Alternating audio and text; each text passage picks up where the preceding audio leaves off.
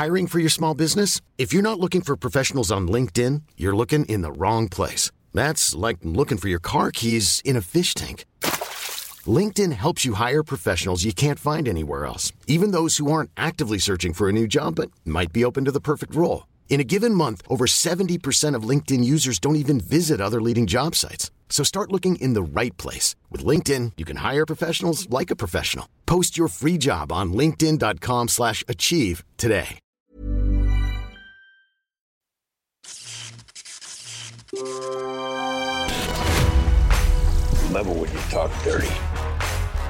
Il y a trop de bruit dans ce monde, il y a trop de bruit, je ne peux pas raconter mes histoires. Je m'en vais. Eh, si tu te fous de la gueule, tu sors. si tu te fous de la gueule du film, tu sors là. Je me fous pas de la gueule du film. Il y a des trucs que j'aime pas à la fin, mais, euh, mais je me fous pas de la gueule du film. C'est un film très intelligent, mais très cérébral aussi. Donc je, je- je- je trouve que sa mécanique interdit quelque peu le, le ressenti émotionnel. Mais, euh, Eh, Yannick, tu es très intelligent et très cérébral aussi, n'est-ce pas? Mais peut-être parce que c'est mes biais cognitifs à moi. Je n'ai aucune réponse. Aucune réponse sur mon ressenti véritable. C'est des questions que je me pose. Parce que je n'ai toujours pas compris pourquoi, comment je peux voir ce truc, me dire putain, c'est mal. Putain, c'est fort là-dessus. C'est fort là-dessus. Et c'est fort là-dessus.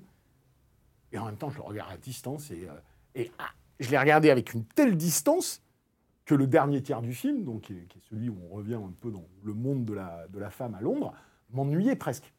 Je m'ennuyais. Donc ça prouvait bien que ça ne me touchait pas émotionnellement. Et pourtant, je vois tout ce que le film cherche à faire. Donc c'est très bizarre. Mais euh, nous allons parler de ça.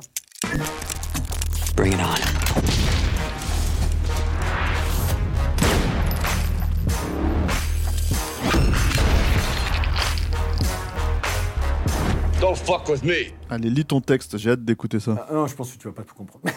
non, si, je rigole. Salut, c'est Yannick Dahan, et aujourd'hui, ben, je suis bien emmerdé, puisque je me retrouve dans un cas de figure que je déteste et qui, j'imagine, arrive parfois aux amoureux du cinoche.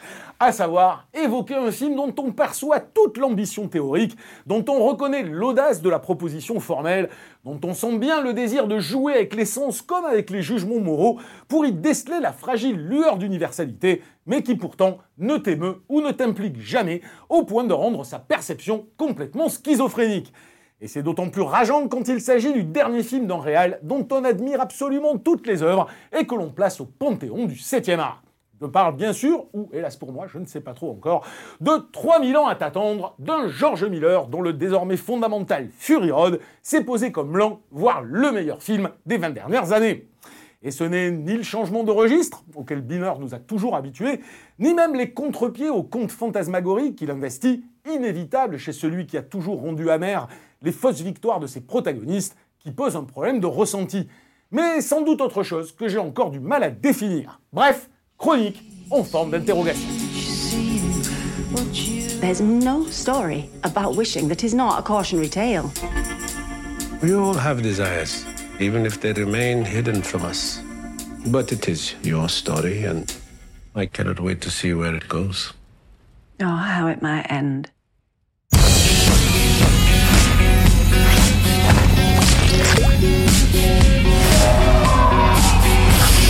Hello. Hello. He'll be staying for a while.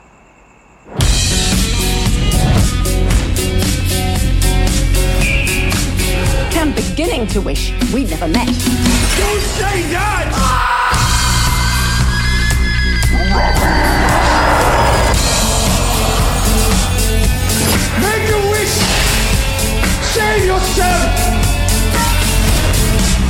Déjà, dès la première phase, je dis un truc où les gens vont pas forcément être d'accord. Mais bon, c'est pas grave. Miller est un idéaliste désenchanté et chacun de ses films est une forme de conte cauchemardesque où l'être humain, eût-il pris l'apparence d'un cochon ou d'un pingouin, cherche désespérément sa place dans le monde et plus encore au milieu de ses congénères, dont la constitution en groupe, en communauté ou en civilisation est source des plus grands paradoxes et des plus grandes contradictions. Et si le conte domine sa filmographie, lui qui s'interroge depuis toujours sur ce qui nous définit, c'est qu'il est par essence le premier vecteur de questionnement de la condition humaine, le ferment originel, celui qui constitue la transmission orale en même temps que les dessins sur les parois d'une grotte en ont initié la représentation.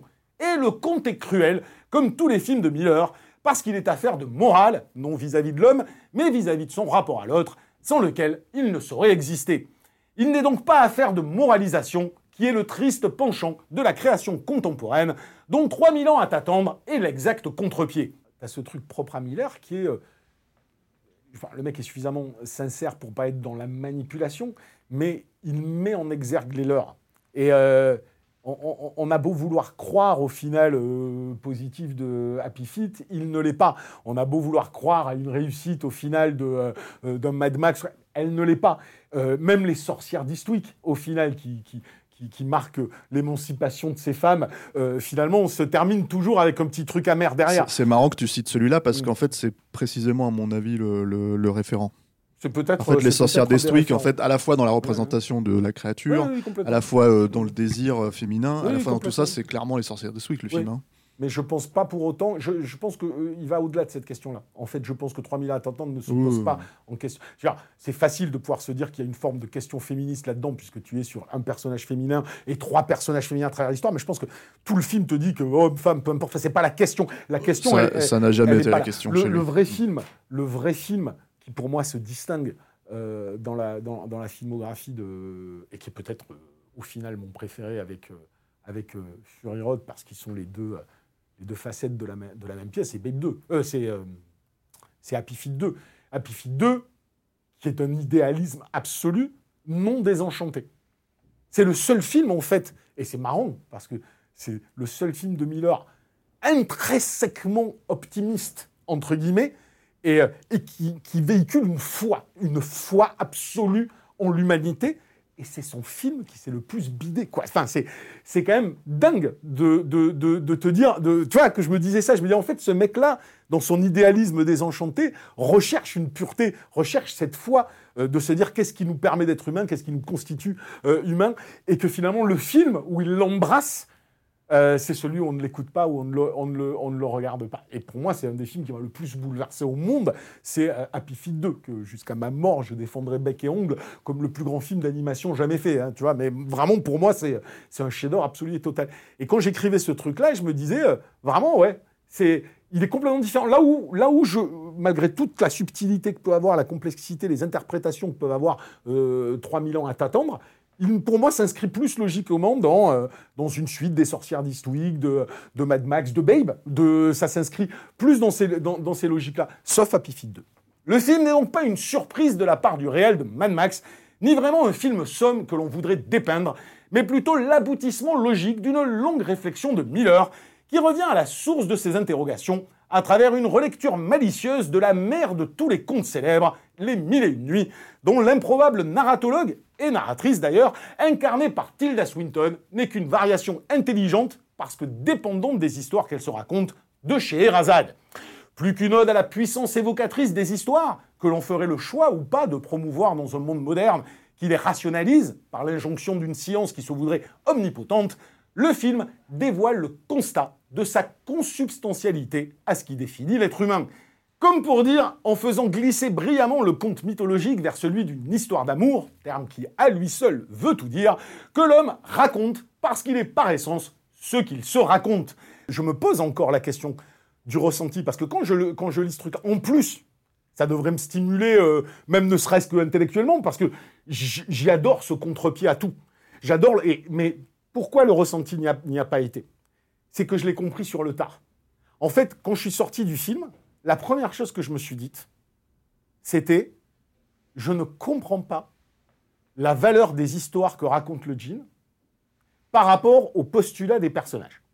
C'était ça mon problème. C'est-à-dire que je voyais cette narratologue qui ne vit que par son travail, qui vit dans les histoires qu'elle fantasme et qui ne sont construites pas elle-même, qu'en tout cas se rassure en se per- persuadant qu'elle est très bien comme elle est, seule, sans amour, sans rien, qui rencontre ce djinn-là, qui veut aborder ses vœux. On est dans le contre-pied, je refuse de faire des vœux parce que je ne suis pas dupe, je suis intelligente, donc c'est mon cerveau qui parle, ce n'est pas, ce pas mon ressenti. Et là, le djinn va pour lui raconter trois histoires. Donc, dans la mécanique qui m'amène à ça, que j'a- que j'accepte totalement dans le film, puisque j'arrive, j'accepte que tout d'un coup, le djinn va me raconter un peu comme dans le Bayona, euh, qui établit des règles, là il établit des histoires, des histoires qui, qui donc forcément pour moi me dire, oh, mais c'est des histoires qui vont servir à, entre guillemets, progressivement régler euh, la problématique de cette, de cette femme, qui est la seule, fondamentalement, à ne pas voir qu'elle est profondément solitaire et en, et en manque d'amour. Mais Ah, bah, sauf que la question, elle se pose de quelle est la, véritable problématique de ce personnage? Est-ce que sa problématique est une problématique humaine ou est-ce qu'il y a une problématique en fait qui est liée à son, euh, comment dire, euh, sa fonction? C'est-à-dire, euh, parce que c'est un objet théorique le film. Complètement. C'est quoi son nom à ce personnage? À la, à la Alicia. narratologue, là? Ouais. Je me rappelle plus. Alicia. Alitea, oui, c'est. Alicia, tu sais ce que ça veut dire? Non, je La vérité. Ah, intéressant. Voilà. Donc le truc, c'est que c'est ce qu'elle elle est en recherche de vérité. Où est la recherche Depuis de toujours. vérité. Mais À travers la mythologie, à Mais travers le, façon, c'est conte en C'est fait. ce que je dis quand je dis tout le film est à la recherche de la, de la, de la vérité, de qu'est-ce que signifie le conte. Là où moi je pense pas que c'est une ode simplement, si tu veux, euh, à l'histoire qui est euh, fondamentale, je pense que euh, se raconter des histoires, c'est ce qui fait de nous des hommes. Point barre. Au-delà de, au-delà de le choisir ou pas, on ne peut pas faire sans. On ne peut pas faire sans une histoire. Et je pense que si tu veux, toute la façon dont il dépeint la dernière demi-heure du film, euh, c'est une, réponse que je trouve par instant un peu lourdingue, mais je, on en parlera tout à l'heure, mais une réponse à ça. C'est-à-dire, ce monde peut euh, considérablement euh, vouloir, entre guillemets, tuer les histoires ou les rationaliser ou ne pas les prendre pour ce qu'elles sont. Il n'y arrivera jamais dans le sens où nous sommes une histoire. Toutes les histoires enchevêtrées et gorgées de symboles visuels magnifiques qu'évoque cette narratologue solitaire et ce djinn abandonné à qui elle refuse de soumettre des vœux qu'elle se refuse à elle-même, ne sont que la traduction d'un parcours introspectif menant à cet inévitable constat. Mais avec l'amertume finale, là encore, d'une fausse histoire d'amour, racontée comme un conte ouaté pétri de fulgurances cruelles, qui s'achève malgré tout sur une solitude. On pourrait penser solitude de l'artiste, mais surtout solitude de l'individu, dans un monde actuel, parasitaire et divisé comme le montre le film, qui meurt littéralement de ne plus avoir l'autre pour se raconter son histoire. Et la grande force iconoclaste du récit, qui est peut-être aussi la raison pour laquelle il perturbe le ressenti émotionnel, est de témoigner de cette solitude en faisant croire que les trois portraits de femmes racontés par le djinn tissent des liens et des enjeux par rapport à l'héroïne narratologue, quand c'est en réalité le djinn, toujours victime solitaire de ses désirs impossibles ou contrariés, qui en est l'incarnation. Quand je te dis, je pense que le problème du ressenti, il vient que, à partir du moment où il commence à raconter ces trois histoires-là, qui ont chacune, entre guillemets, une valeur di- différente, puisqu'on passe d'une histoire très... euh, qui est quand même inspirée de la Bible, hein, je veux dire, le roi Salomon, là, pour le coup, on n'est même pas dans un univers historique, on est dans un univers biblique, qui passe à un univers historique derrière, qui est pour le coup, euh, Soliman, euh, tout ça a réellement existé, jusqu'à la symbolique de, cette femme brillante, mais enchaînée, enfermée dans une pièce, qui va compenser son, esclavagisme, entre guillemets, par une, une soif absolue de, de connaissance. Mais si tu veux, je pense que à partir du moment où il me posait ces trois, ces trois histoires qui me racontent, moi, je, mon cerveau, et c'est mon biais cognitif, peut-être, mon cerveau s'est immédiatement mis en mode décodage, qui était de dire qui sont ces trois femmes et qu'est-ce qu'elles veulent dire par rapport au personnage de la, de, de- de la narratologue et à son potentiel problème euh, au départ. Mais- mais- Sauf que, en fait, non mais, c'est ce que je dis dans le texte, sauf que c'est deux jours après que je me suis, que je- j'ai repensé à ces histoires, parce que je l'ai, tu sais, vu qu'une fois le film, donc je l'ai vu rapidement, que j'ai repensé aux histoires, je me suis dit non mais en fait, euh, en fait la meuf c'est le djinn. En fait, tout ce que ces histoires racontent, c'est, la construction de sa psyché actuelle.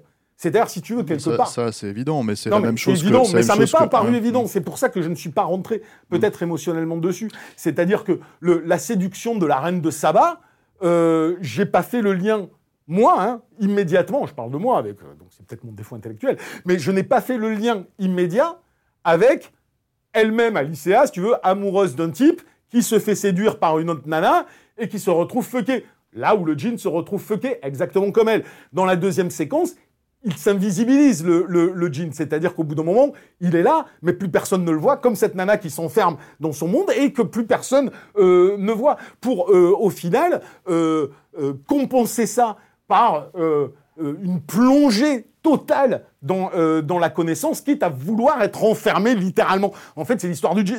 Le djinn raconte sa propre histoire. Bien sûr, mais. Mais, je l'ai pas vu, moi, mais- ça. mais- Tu vois, et donc, du coup, je pense que ça fait partie des choses qui ont fait où j'étais là. Et du coup, j'étais dans la réflexion plus que dans le ressenti. Je me dis, je ne comprends pas à quoi servent ces histoires. Et je l'ai compris après coup. La façon dont Miller, à travers une mise en scène paradoxalement d'une délicatesse extrême, instille cette cruauté inhérente à la fonction du conte, à l'image du leurre rassurant mais implacable des Happy Feet, est intellectuellement bluffant et mène son idéalisme vers un désenchantement presque plus marqué que dans ses précédents films. Le contraire du fantasme merveilleux que l'on accole au conte et qui en général en est une forme de trahison.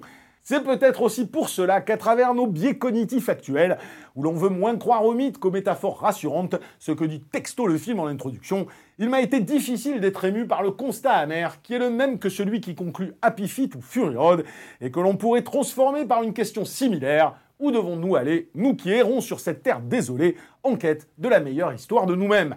C'est ce que doit se demander le personnage de Tilda Swinton, marchant au final vers l'horizon aux côtés du jean qui n'est qu'elle-même, c'est-à-dire seule au fond, au milieu d'autres qui s'ébrouent autour d'elle. Je me suis aussi trop laissé perturber par des choses que j'aime moins. Les choses que j'aime moins, c'est... Il y a beau y avoir euh, dans Fury Road ou dans d'autres films certaines phrases un peu sporadiques, voire une citation qui sont vecteurs de, sens, je cite celle de Fury Road à la fin, il y a dans celui-là des choses euh, très littérales auxquelles je ne suis pas habitué chez Miller. Euh, et, et, qui m'ont un peu emmerdé. C'est-à-dire aussi bien, aussi bien cette espèce d'échange final entre, entre elle et lui sur euh, euh, l'homme est capable de grandes choses, nous sommes une poussière d'étoiles, enfin, qui sont un petit peu des choses assez galvaudées, en fait, et qui sont dites de manière assez littérale et un peu plan-plan, je trouve, dans le film, comme toute cette petite euh. Et alors, si tu veux, c'est ma construction mentale à moi. Ce que j'aime bien chez Miller, dans beaucoup de ses films, c'est ce qu'il y a au bord du cadre, voire en dehors du cadre. Il y a toujours une notion de visible et de caché. Ce qui est intéressant dans Fury Road, c'est cette façon de centraliser les personnages au cœur d'un cadre et pourtant de te faire vivre sur les côtés. Et tu regardes, euh, et moi je le, prenais comme ça en fait. Donc si tu veux, le fait que le film se passe à Istanbul en partie, le fait qu'on te parle beaucoup au départ de science, de rationalité par rapport aux histoires et qu'en même temps tu vois autour que euh, des gens finalement euh, religieux, des, des femmes en burqa, des choses comme ça, que quand on arrive à l'establishing de Londres, qui est la première fois qu'on te présente euh, Londres, et que le seul establishing qu'il y a de la ville, c'est un establishing où dans une rue, euh, tu vois passer un mec en turbané, tu sais, genre le paquis en turbané, et une femme en burqa intégrale qui se croisent. Donc il y avait toute cette notion de bord du cadre. Euh, on a beau dire ce qu'on a beau dire sur les histoires, il y a quand même des gens croyants, il y a quand même des gens qui croient à des histoires, qui se racontent des choses. Donc tout ça, moi, avait quelque chose sur le caché, le visible, euh, qui m'intéressait et que je trouvais finalement euh, facilement dénaturé par toutes ces petites scénettes avec les vieilles d'à côté qui te sortent l'espèce de, discours un peu nationalistico-droitier euh, qu'on entend euh, un peu partout dans les médias, qui sont facilement pointés du doigt, euh, à qui je trouve que amener le gâteau qui fait fondre à la fin est un peu... Tout ça, tous ces petits trucs-là... Ça, ne règle pas la problématique. Je dis tous ces petits trucs-là, je les ai trouvés lourdingues. Ils ont parasité pour moi des choses qui étaient plus cachées à mon sens dans le film et que j'ai pas vu du premier coup. Voilà. J'essaye juste de comprendre pourquoi j'ai pas ressenti d'émotion.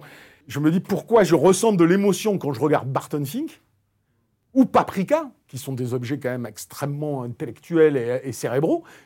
Pourquoi dans celui-là, je ne le ressens pas? Et, je te dis, je n'ai pas la réponse, sauf si ce n'est que je me suis peut-être leurré sur... J'ai compris qu'on était dans un objet, peut-être que j'attendais de l'émotion, que j'ai vite compris que c'était un objet théorique, que donc j'ai essayé en même temps que je le voyais, de le décrypter. Et comme je me plantais sur le prisme à travers lequel il fallait le prendre, je m'auto-énervais, si tu veux, entre guillemets, qui fait que peut-être je me disais, je ne comprends pas, je ne comprends pas. Et donc, j'ai pas apprécié le film, et derrière, je me dis, ah, je comprends ce qu'il veut faire.